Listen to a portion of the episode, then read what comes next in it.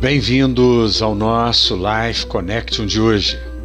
Primeira carta de São Paulo aos Tessalonicenses, capítulo 5, versículo 9, na versão NVI, nos diz: Porque Deus não nos destinou para a ira, mas para recebermos a salvação por meio do nosso Senhor Jesus Cristo. Deus não nos destinou para a ira. Deus nos predestinou para a vida eterna. E em Jesus, recebendo Jesus, nós somos destinados não à ira, mas a reinar em vida. Recebemos a salvação como um presente.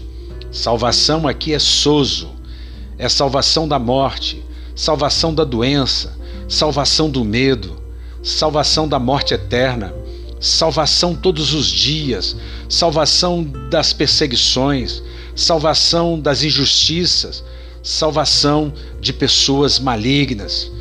Ou seja, uma salvação ampla, geral e restrita.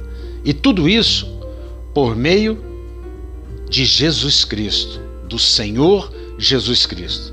Não é por meio do pastor, não é por meio do padre, não é por meio da oferenda, não é por meio de nada disso. Tudo isso Deus nos dá pela graça, mediante a fé em Jesus Cristo. Pense nisso. Você não precisa pagar, Jesus já pagou. Você precisa receber, porque já está pago.